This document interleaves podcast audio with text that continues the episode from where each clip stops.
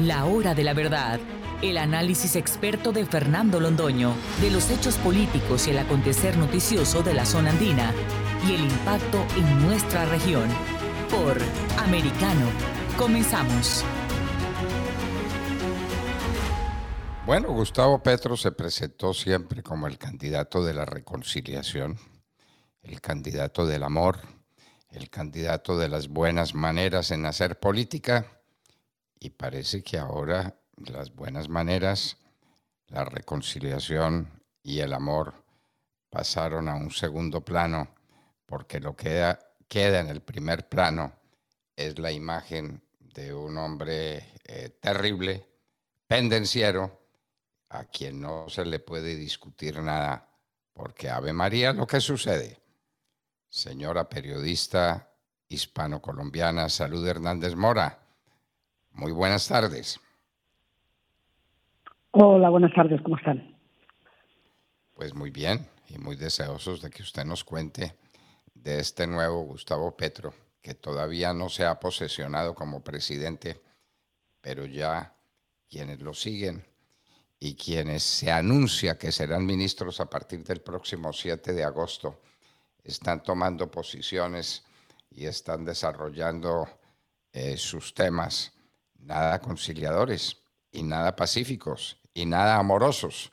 ¿Qué nos puede contar usted, doña Salud? Bueno, yo creo que cuando gana un partido que reúne a partidos de, izquierda y de extrema izquierda, pues es lo que espera uno. Es decir, eh, para calmar los mercados, eh, pues buscó a, a una persona que ha sido ministro eh, Ocampo, que es una persona preciosa, digamos, pero que viene de gobiernos anteriores de los que ellos tanto denostaban, porque y que va a estar un año, no creo que esté más, puesto que él ha dicho que, que su prioridad es dar clases en Estados Unidos, entonces me imagino que estará un año, pero todo lo demás, todos los demás nombramientos, pues obviamente son nombramientos muy de izquierda, porque Cecilia López, que parecía más moderada antes, pero ya tiene 77 años, y de pronto ha sacado todo su espíritu de extrema izquierda y como ya a esa edad le da todo igual, pues dirá, bueno, pues yo voy a poner en marcha una reforma agraria que tiene en su cabeza, nadie sabe exactamente cómo es, pero que parece bastante demencial. Luego escogió a otro señor que es un personaje de dudosa respetabilidad, que es el canciller. Yo la verdad es que no tengo, ni, para mí no es dudosa, yo no tengo ningún respeto a, a Álvaro Leiva que bueno pues es, es más amigo de las FARC no, no sé por qué siempre ha dicho que es del Partido Conservador no, no no sé de qué viene. Claro que el Partido Conservador ha quedado también a la altura de, del zapato cuando resulta que una un partido de con izquierda de derecha eh, pues se une a, a, la extrema izquierda pues supongo que por el apetito burocrático de todo y, y lo demás hombre la ministra de cultura es muy de extrema izquierda pero esa digamos que es relativo lo que puede hacer entonces, bueno, es lo que estamos esperando y, y, y hay nombramientos, obviamente la de la de medio ambiente, pues es de la línea de Petro, petrista, como es lógico, pero yo lo que no entiendo, lo que no entiendo más que esos nombramientos no entiendo los nombramientos de los partidos tradicionales, eso es lo que no, no entiendo, la verdad. Porque si ellos han dicho siempre que Colombia está pésimo, que no tiene democracia por esos partidos como ahora van a formar parte del gobierno. Yo me parece que no hay dignidad, pero en ningún lado. No la hay, no la hay realmente y uno no entiende cómo a un partido al que llevaron a las urnas con una consigna. La consigna era elemental y clara, no a Petro, no a Petro, de ninguna manera a Petro. Y el Partido Liberal vota contra Petro. Y después el director del Partido Liberal, sin que uno sepa, con cuáles eh, respaldos doctrinarios, con cuál respaldo reglamentario, eh, con cuál idea de que él tenga sobre sus correligionarios los liberales, se une a Gustavo Petro. De manera que no a Petro y ahora sí, todos con Petro. ¿Quién entiende, doña Salud? Pero es más vergonzoso todavía lo del Partido Conservador. Yo creo que además no se dan cuenta que ellos están tirando todos piedras contra su propio tejado. Porque ¿qué credibilidad pueden tener los partidos políticos? Que un día te dicen lo peor para Colombia sería una catástrofe, es que gane Petro y al día siguiente están con Petro y todos sabemos que no están por ninguna razón, además están con Petro sin ni siquiera negociar nada de, digamos, de programa, de gobierno, nada. Están con Petro por la torta burocrática. Es decir, no tienen ninguna dignidad, pero es, es asombroso y, al final el, el, que perdió las elecciones, que afortunadamente las perdió porque ha demostrado que, no tenía categoría para ser nada, ni presidente ni nada, resulta que va a ocupar un escaño que es una la, cruz de la oposición y ha declarado que él no está en la oposición. Entonces, ¿qué votó la gente? Claro que también eh, votaron contra Petro, pero él él eh, hizo un discurso contra Petro en el último momento, porque al principio había dicho que él sería aliado de Petro. Entonces, e, es un panorama político muy desolador. Es decir, yo pienso que si gana la izquierda, pues bien, que, hagan un gobierno de izquierda si ganan pero que haya una oposición responsable. Es que además la gente confunde. Hacer oposición no es ninguna maldad, ni es nada, es, decir, es responsabilidad.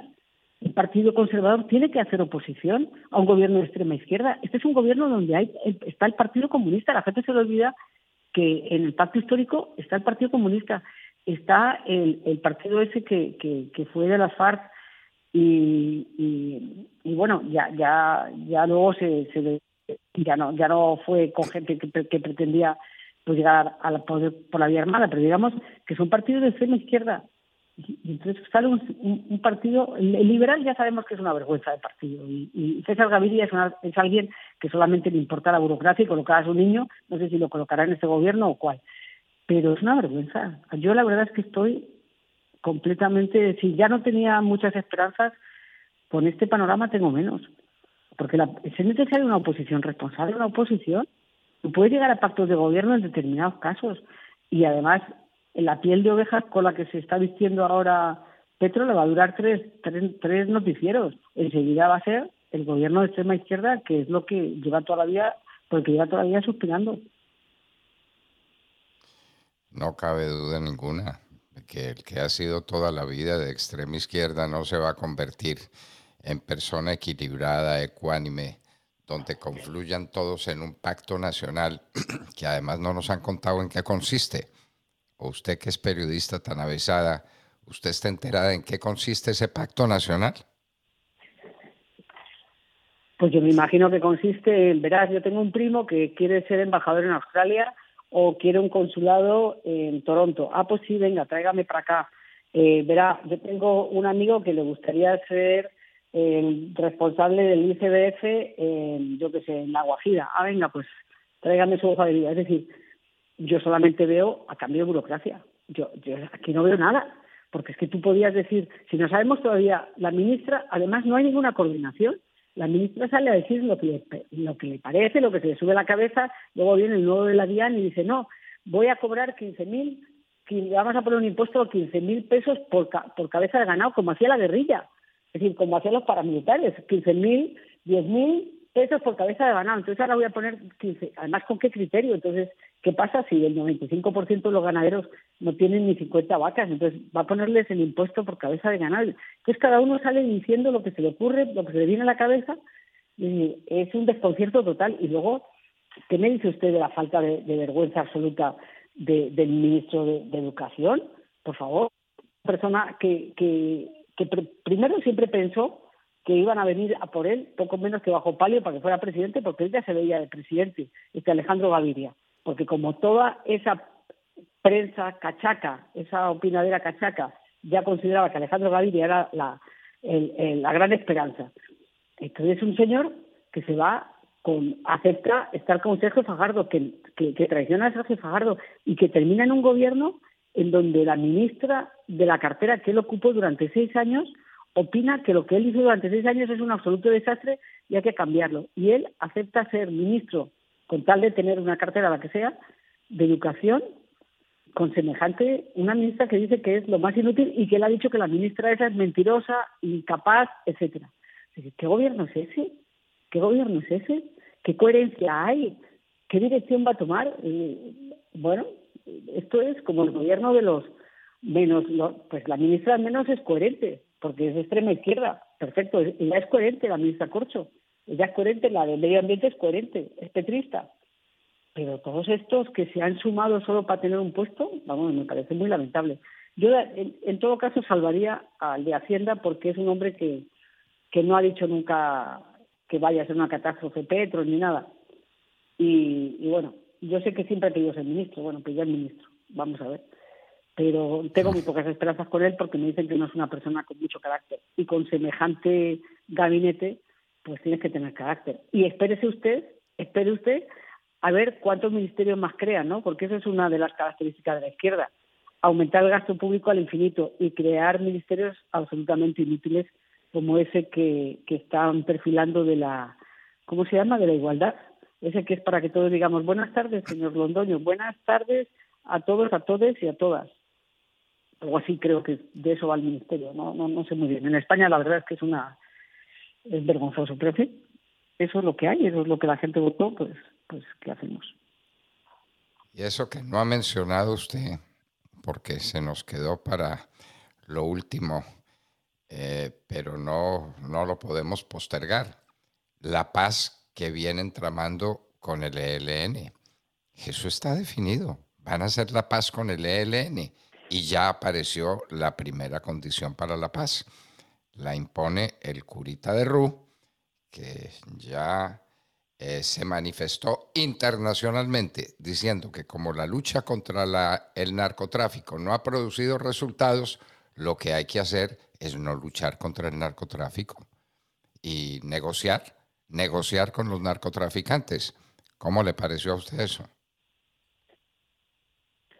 A mí lo que me pareció una vergüenza eso ya en la campaña es que todos los candidatos estuvieran de acuerdo con negociar con el ELN y que ahora también hable Petro de negociar con las FARC. Incluso dijo el otro día Cepeda de negociar con Iván Márquez. Es decir, usted puede matar hoy, mañana, pasado, al otro. Hemos oído todas las los horrores que cometieron, por si alguien tenía alguna duda, los horrores que cometieron las FARC. Van a seguir otra vez en el Congreso unos criminales, pero autores de crímenes de esa humanidad siguen en el Congreso frescos como si nada. Y entonces ahora usted va a negociar con unos que tienen secuestrados en sus manos, que están extorsionando, que están traficando con, ay, que hablan del medio ambiente, pero al mismo tiempo acaban con los ríos, con todo, con la minería ilegal. y, y vamos a negociar con ellos. Pero bueno, este país nunca va a tener eh, nunca va a recobrar la dignidad, toda la vida se va a arrodillar ante, ante los criminales. Ya se hizo una negociación con los paras, ya se hizo una negociación, ya dos veces hubo que bajarse los pantalones ante los paramilitares, después ante la guerrilla. ¿Otra vez? Otra vez ya no de los pantalones, ya digamos que habrá que, que, vamos a bajarnos ya. ¿Eh? Yo, sinceramente me parece que un país que nunca, nunca defiende el que matar no tiene perdón, es decir, es que ¿cómo vas a negociar con unos tipos del EDN que primero los jefes viven en Cuba sabroso, eso sí viven sabroso, eso no hace falta que gane de Petro, eso viven sabroso hace años, en Cuba tomando mojitos, porque ya ni siquiera en Venezuela, viven en Cuba. Entonces vas a negociar con esos mientras aquí hacen lo que les da la gana. Todo el día sembrando terror, es lo único que saben hacer es desgracia, frescos, porque saben que mientras más maten tendrá una cruz hemos escuchado un, un, un intercambio que hay, una grabación entre uno que además yo yo yo he oído hablar mucho de él en, Arauca, es un tipo Rambo, es terrible, sanguinario. Una conversación entre Rambo y Antonio, que es el jefe de las agencias que eran antes de, de. ¿eh? Él es de ese lado. Y entonces con el LN con el que lleva todo el tiempo. Entonces, hablando de unas cosas entre los dos, bueno, a ver si nos dejamos de matar. Sí, es que usted me mandó unos cadáveres sin cabeza. Es que usted, ¿y cómo es que mató a aquel que no lo tuvo ni ninguna piedad con él? En fin, con esos, mañana Ramos puede ser congresista. Es decir, gente que está disputándose entre ellos, se matan entre ellos, entonces a uno lo le matan unos cuantos sin cabeza, a los otros, no, pero yo sé dónde vive su familia, cuídese, porque no sé cuántos. Y ese mañana puede ser congresista. Y tú tienes sentado a partir del miércoles otra vez a Pablo Catatumbo y tienes sentado otra vez a Losada que confesó, aunque yo no me lo creo, que fue el que mató, dio la orden de matar a Álvaro Gómez Hurtado y que ha dicho además que ellos sí torturaron a los a los secuestrados y lo tienes mañana, pasado mañana pontificando otra vez. Y eso un país lo acepta. Que a nadie le importa, ya a nadie le importa. Eso es como, ay, salud, dejarte la de España ya y deja de fregar. Y ahora vamos a tener otros parecidos, todos con las manos manchadas de sangre. No, yo la verdad, ¿qué quiere que le diga? Yo no quiero, vamos, ojalá no tuviera que trabajar en esto y no tuviera que enterarme de, de la política porque estoy más que asqueada. Y lo que le proponen al eh, partido, al partido, al grupo de bandidos que integran el ELN ahora es acabar con la persecución contra las drogas. Antes le preguntaban a los colombianos cuál es el principal problema de Colombia. Todos eh, contestaban a una, el narcotráfico. El narcotráfico es la tragedia de Colombia es la fuente de toda la inseguridad, de toda la barbarie, de toda la pobreza, de toda la miseria moral, política que hay en este país, el narcotráfico. Y ahora a negociar con los narcotraficantes, porque llegó Petro. Eso nos faltaba decirlo. No, ahora, ah, pero es que usted está equivocado porque la tragedia en Colombia ahora no es el narcotráfico, es el ganadero. Es decir, ser cocalero es divino. Ser cocalero es divino. Lo malo es el ganadero. Usted, si es ganadero, es el malo de la película, pero cocaero no, es una pobre víctima. Lo malo es el ganadero. No, mira, no, no sé, yo la verdad que, que bueno, pues uno como observador de, la de, de, lo que está pasando, como está bastante, es decir, uno cree que nunca le iban a sorprender, ¿no? Pues sorprendiendo. Y luego no digamos todos los escándalos que están saliendo de corrupción, que en fin, eh, yo la verdad no espero mucho, ojalá me equivoque, ojalá, ojalá esté equivocada y sea el gobierno fabuloso y, sea la maravilla de la tierra, pero como yo no soy tan optimista y pienso cómo se van a sentar en ese gabinete, es que cada uno es de su padre y de su madre, es decir, ahí no hay una cohesión, salvo dos o tres que son petristas, digamos que saben al menos para dónde va, eso, eso es una cosa como medio loca. Y por supuesto, si yo fuera cocalero, y les digo, si algún cocalero me escucha, fresco, cultive lo que quiera. Es decir, si había pensado en ampliar el cultivo, siempre, hermano, amplíe los cultivos. Nadie le va a ir a erradicar una sola mata. Ponga laboratorios de base de coca, no va a tener ningún problema. Y si es guerrillero, no se preocupe, lo único que tiene que tener al lado es, son menores de edad. Siga reclutando menores de edad, que nadie los va a atacar. No se preocupe por nada, eso no es ningún problema. Ningún problema. ¿Quiere ser congresista? ¿Quiere ser senador? Mate, secuestre. Siempre el terror. Y pasado mañana le damos una curul. Qué horror. Y eso va a pasar con el ELN como pasó con las FARC. Pronto tendremos 10 o 15 o 20, quién sabe cuántos congresistas que tengan el pasado trágico, doloroso, repugnante que tiene el ELN para los colombianos. Doña Salud Hernández Mora, nosotros tampoco estamos optimistas como usted. Nunca lo estuvimos, porque siempre pensamos durante la campaña y lo seguimos pensando ahora que Gustavo Petro sería un desastre para el país. Lo seguimos pensando. Pues eso fue lo que dijimos antes de la elección. ¿Por qué vamos a cambiar por el hecho de la elección? Y el hecho de la posesión, que ya viene, ¿no? Que ya viene, pasado mañana la posesión del nuevo Congreso, con un número muy importante de congresistas de extrema izquierda, y luego el 7 de agosto el Congreso, perdón, el gobierno que se posesiona es el del Gustavo Petro. Parecería una mala noche en una mala posada, como diría Santa Teresa de Jesús, que eso es la vida. La vida es un paso entre una mala noche en una mala posada. Doña Salud Hernández Mora, muchísimas gracias por acompañarnos y por transmitirnos sus puntos de vista siempre leccionadores y siempre eh, punzantes para obligarnos a meditar qué es lo que tanta falta hace en Colombia. No reflexionamos, no pensamos y actuamos como estamos actuando y como usted lo ha puesto de presente en este caso. Doña Salud, muchísimas gracias. Nada, solamente decirle que ya que habla de como somos católicos, existe lo tal que de pronto nos sorprendan. ¿eh? Ojalá, ojalá nos equivoquemos, ojalá. bueno, que estén muy bien. Gracias. Que estén bien. ¿Qué más quisiéramos si no estar equivocados? Muchísimas gracias. Era Salud Hernández Mora, una gran periodista que nos decía, si hablábamos de Gustavo Petro en estos términos antes de las elecciones, ¿por qué cambiamos por el hecho de la elección de este señor como presidente de la República. ¿Por qué? ¿Qué base tenemos? ¿Sobre cuáles bases? Descansa la adhesión del Partido Conservador y del Partido Liberal. Los otros partidos son eh, partiditos que ahí existen y que sobreviven por razones burocráticas, el partido de la UBI, Cambio Radical y demás. Pero el Partido Conservador y el Partido Liberal, con casi 200 años de historia, ¿por qué? ¿Por qué cambian de esta manera? La hora de la verdad, el análisis experto de Fernando Londoño, de los hechos políticos y el acontecer noticioso de la zona andina y el impacto en nuestra región. De lunes a viernes, 1 p.m. Este, 12 Centro, 10 Pacífico por Americano.